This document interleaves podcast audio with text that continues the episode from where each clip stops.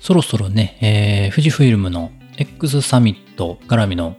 情報が入ってきても良さそうなんですが、どうなんでしょう？今のところ XH2 噂のね、えー、機種、新しい機種とされている XH2 の情報、これはまだ噂の段階ですけれども、いろいろ入っているみたいです。まあ、XH2 というのは、主にね、動画を撮る人が使うんじゃないかなと思うので、ちょっと私動画は今のところね、えー、あまり撮っていないので、ちょっと情報あまり詳しくわからないんですけれども、まあ、えー、噂として流れている情報だけね、えー、ちょっとピックアップしてお伝えしておこうかなと思います。まず、2機種登場するんじゃないかなと言われています。XH2 と XH2S。そのうちの高解像度の方のね、えー、XH2 の方は 8K 動画対応になるんじゃないかなということと、それに XH 2S の方ですね、えー、ちょっとややこしいんですけれども、S がついた方、こちらは 4K 止まりかなという風な話もあったんですけれども、どうやら 6K まで対応するんじゃないかなという話も出てきているみたいです。でね、えー、動画撮影する人、どっちに触手が動くのかなと、ちょっと全然想像もつかないんですけれども、先にこの 6K の方、S がついた方ね、先にそちらが登場するみたいなので、ちょっと時間差あるみたいなんですよね。なのでなかなかこう選択難しくなるんじゃないかなと思ったりするんですけど、どうなんですかね。あとね、動画用ということでね、あの熱暴走ね、結構大変みたいなんですけれども、その熱暴走を、熱をね、逃す機能、えー、動画用の冷却ファンが内蔵じゃなくてもしかしたら後付けになるんじゃないかという話もありますね。これはどうなんですかね。内蔵してなくて、えー、使い勝手、えー、大丈夫なのか、ちょっとこの辺も私にはよくわかりません。普通にね、えー、写真撮ってるだけの場合ね、そんな熱で止まってしまうようなこともね、経験したことないのでね、どうなのか。まあ動画使ってる人にとっては大きな問題じゃないかなと思うので、ちょっと気になりはいたします。もう一つ、被写体認識オートフォーカスが採用されると。これは何かというと、まあ、動物とかね、えー、動くものを追尾するようなオートフォーカスですね。まあ、富士フイルムさんのこの追尾オートフォーカスは若干苦手というイメージはあるかと思いますが、それをね、この H2 で機能アップして搭載されると。もともとね、デジタルカメラで動物オートフォーカス搭載したのって富士フイルムのカメラらしいんですね。ファインピクス F80EXR というね、機種で初めてペット検出と呼ばれる機能が搭載された。これが2010年なので、もう12年前ですか？の4月17日に発売されたものですね。ペット自動検出とペットオートシャッターでペットを撮るのが楽しいというね、えー、キャッチで販売されたみたいで、かなり小さいカメラでね、えー、今も持ってる、使ってる人、もしかしたらいるかもしれないです。中古でね、今、5000円とか7000円とかで、まだ購入ね、えー、運が良ければ購入できるみたいです。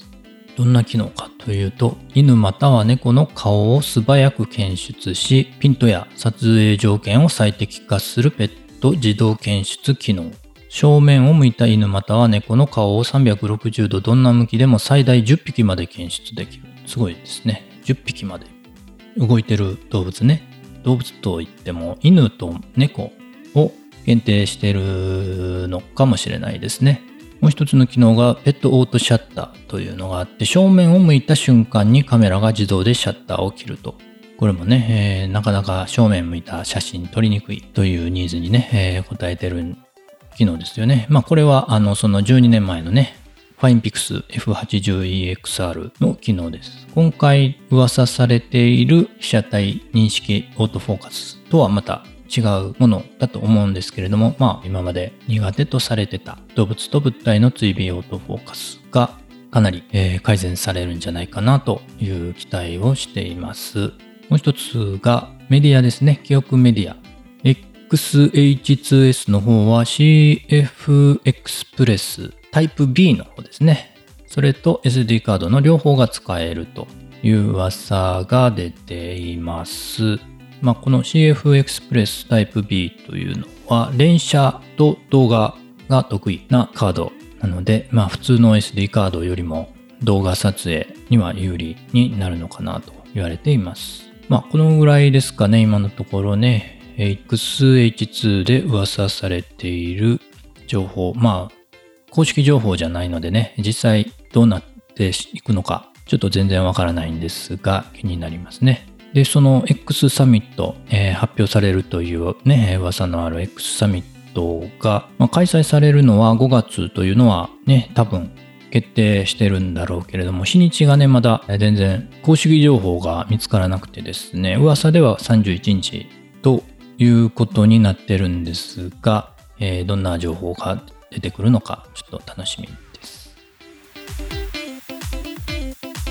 Enjoy your Fujifilm camera. 富士フイルムのフィルムシミュレーションフォトツイッターコミュニティの方ね、えー、6, 6月のテーマ投票ページ作りましてもうすでに投票していただいてて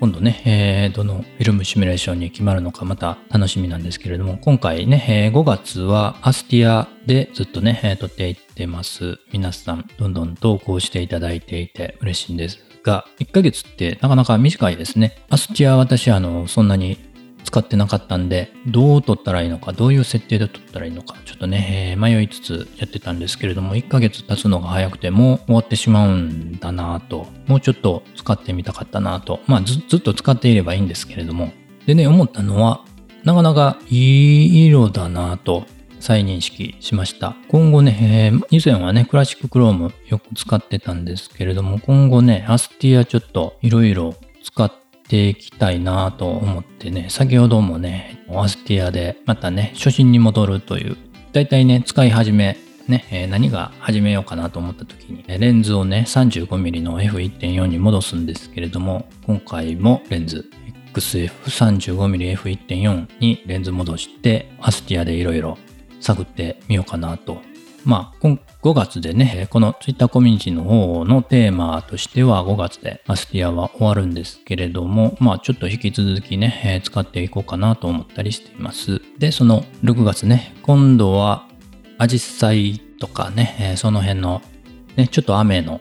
雨時、雨季のフィルムシミュレーション何が合うのかっていうのをね、皆さんがどう考えているのかというもね、また知りたいなとも思いますし、ちょっとね、アイデアいただけると嬉しいかなと思ってます。6月のフィルムシミュレーション投票ページ、えー、公開してますので、投票いただけると嬉しいです。またね、えー、これ、えー、締め切り25日にしてたかな。また概要欄貼っときますけれども、また、あの、月末に発表しますので、またね、え6月も投稿を続けて、していただけると嬉しいです。まだね、参加していただけていないという方がおられましたら概要欄から、参加するための